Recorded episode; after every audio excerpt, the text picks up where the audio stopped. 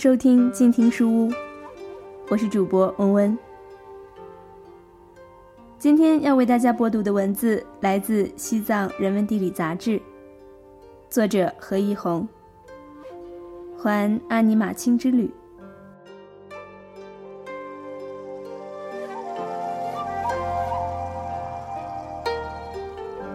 阿尼玛卿亦称玛积雪山或玛青冈日积石山。位于青海省果洛藏族自治州境内马庆县西北部，是东昆仑山系支脉。主峰马庆冈日海拔六千二百八十二米，位于东经九十九点四度，北纬三十四点八度。阿尼玛卿在大藏文书中译为活佛座前的最高侍者，被藏族同胞视为神山。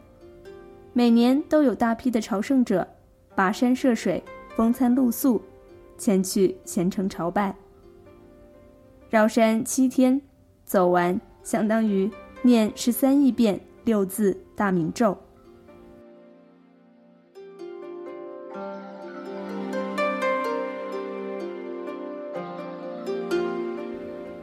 转山起点是藏尼堪多，这里是一个三岔口。一边是通往雪山乡，一边是沿顺时针方向转山的路线。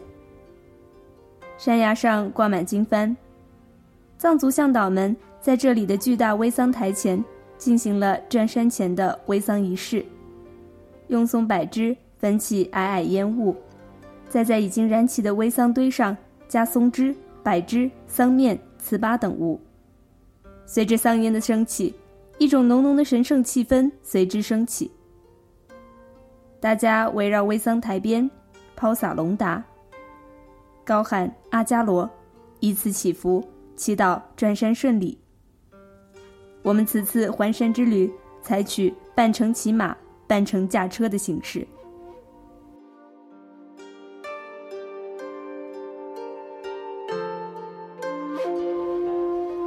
藏族向导和我各骑一匹马，一路聊着闲话，走在泥泞的山路上。我们要把一群牦牛驱赶到当晚的营地。雨水把马的鬃毛打得透湿，马的状态似乎在雨中更要昂扬一些。大部分牦牛很自觉，只有少数掉队或者走到旁侧山上的需要驱逐。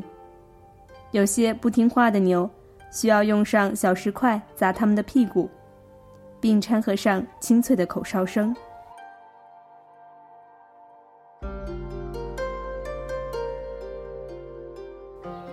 当晚，营地扎在了河岸边拔地而起的山崖上，这里密布低矮的灌木，开满杜鹃科紫色的小花，马匹和牦牛们就被散放在花丛当中。向导们搭起了色彩亮丽的藏式大帐，这是他们晚上的营帐兼大家的炊事大帐，而我们则在灌木丛中寻找略微平坦的地方，搭起两至三人的户外小帐。营地所在的山崖下方，河流在山谷中蜿蜒而行，从远方切割峡谷而来，那雪山一字排开之处，就是我们即将朝圣的方向。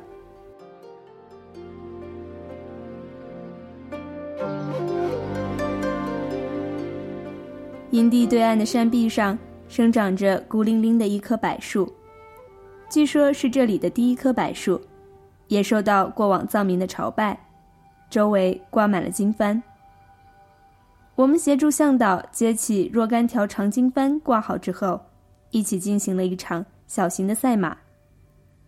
柔姿的马理所当然的拿了第一，它的马毛呈黄棕色，身材匀称，价值二十多万。在青海藏区，牧马传统已经逐渐消亡了，摩托车替代了马匹的作用，很多家早就不养马了，导致我们转山寻找马匹也成为了一件难事儿，而且非常昂贵。肉孜家是个例外，他的爷爷告诉他一定要保留养马的传统，养不好马就不要来见他。肉孜的虫草生意做得很大。家族早就不需要通过马来获取经济价值，但是他仍然养有十匹马，说家族的传统不能丢。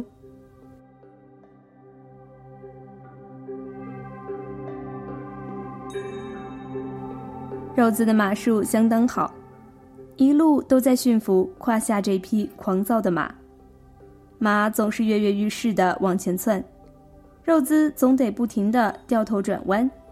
才能一路基本和我们保持相近的速度。肉孜对周围的山系和神迹都非常清楚，从小就跟着爷爷转山，他爷爷跟他讲过各种阿尼玛卿的故事。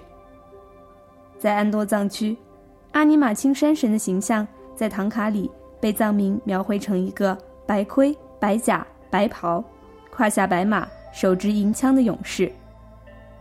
整个阿尼玛卿山系的各个山峰都是不同的神，彼此都是亲戚关系。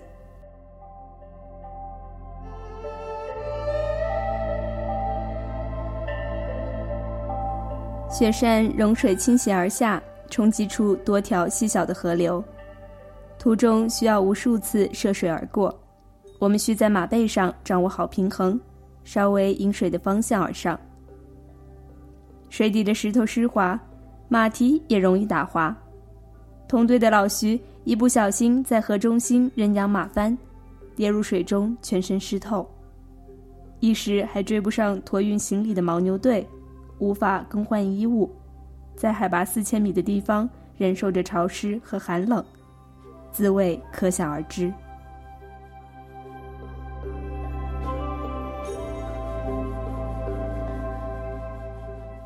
当心！有野牦牛，向导们紧张了起来，马匹的状态也警觉了起来。顺着向导指的方向看去，山顶上一对弯弯的牛角很威仪地凸现在山脊线上。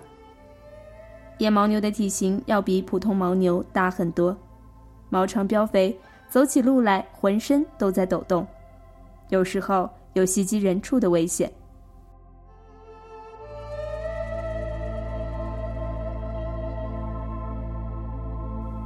刚才还在山巅的野牦牛，很快就俯冲到了山脚。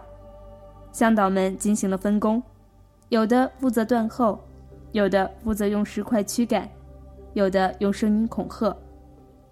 野牦牛和我们的马队并行了很长一段距离，最后悻悻而去，所有人才松了一口气。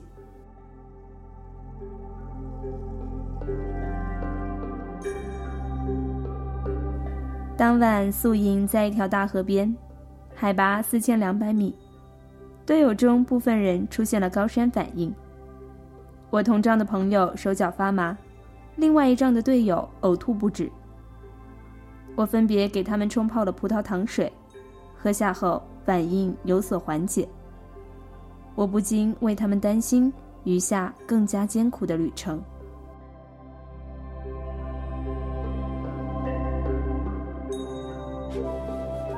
第三天的大雀贡卡是转山途中两个海拔较高的垭口之一，海拔达到近五千米。这里只有八座白塔以及壮观的经幡阵。我也亲自挂上了一条红色的经幡，并围绕经幡阵行走一周后，对阿尼玛卿的方向磕了三个长头，心中默念想要实现的美好夙愿。藏族的先贤们这样描述朝拜阿尼玛青山的功德：只要我们以至诚之心供养，我们心中所有美好的愿望就都能实现，所有的不顺都能离我们远去。不论你是求事业、婚姻、家庭、健康等人天福报，还是求解脱成佛，只要心诚，就都能如愿。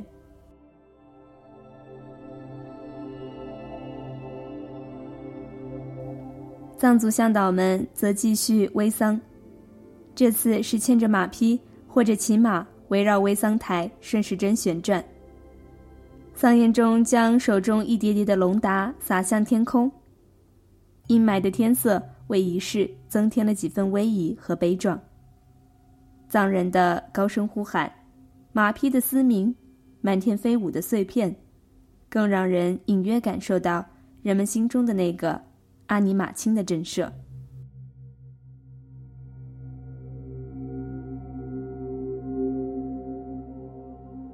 翻过垭口后，阿尼玛卿从厚重的云层中显出形来，露出了真容。山峰并不陡峭，山形平缓敦厚，整个下午都在我们的右侧一起并行。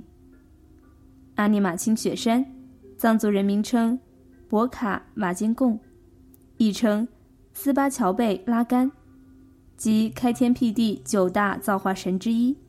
也是二十一座神雪山之一，排行第四，专掌安多地区的山河浮沉和沧桑之变，是藏族的救护者。我们行走在山脚下的草场地带，阿尼玛卿的西南侧，这里生长着成片的高原植物红景天，以及珍稀的绿绒松。我们的右侧是连绵的雪峰。左侧的山体据说就是阿尼玛卿的舅舅，而周边散布的小湖，据说有一百零八个，是阿尼玛卿的佛珠。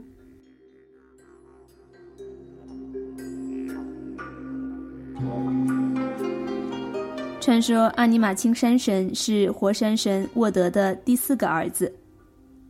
沃德为了拯救藏区百姓，使他们解脱灾难，过上安居乐业的日子。派老四到安多消灭妖魔，降服猛兽，惩办坏人，使百姓过上幸福祥和的日子。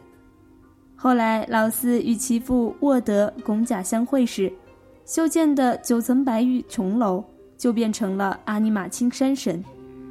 同时，阿尼玛卿还是哥萨尔王的护法神，有着无穷的智慧和慈善的心肠。他有许多家族侍从和卫士。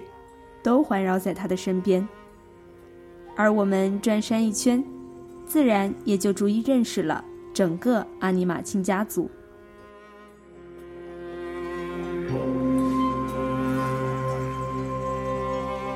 走着走着，我们感觉进入了一个奇怪的石头镇，一堆堆黑色的小石块垒至马腿高，面积很大，成片的延伸至山脚。当地人称莫阿多阿，是以前占卜的地方。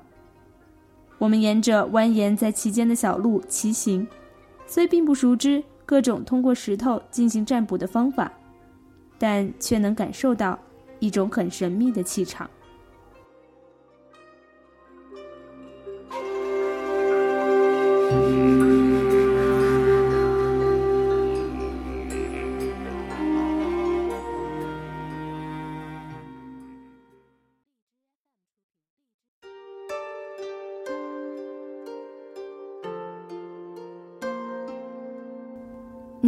到的是来自《西藏人文地理》杂志的文字，作者何一红，《环阿尼玛卿之旅》上集。如果您对西藏的人文地理感兴趣，欢迎关注《西藏人文地理》的微信公众号，或者购买杂志。您也可以在本期节目的评论区域留言，与我们分享心中的所感。我是主播吴温，静听书屋，我们下期再会。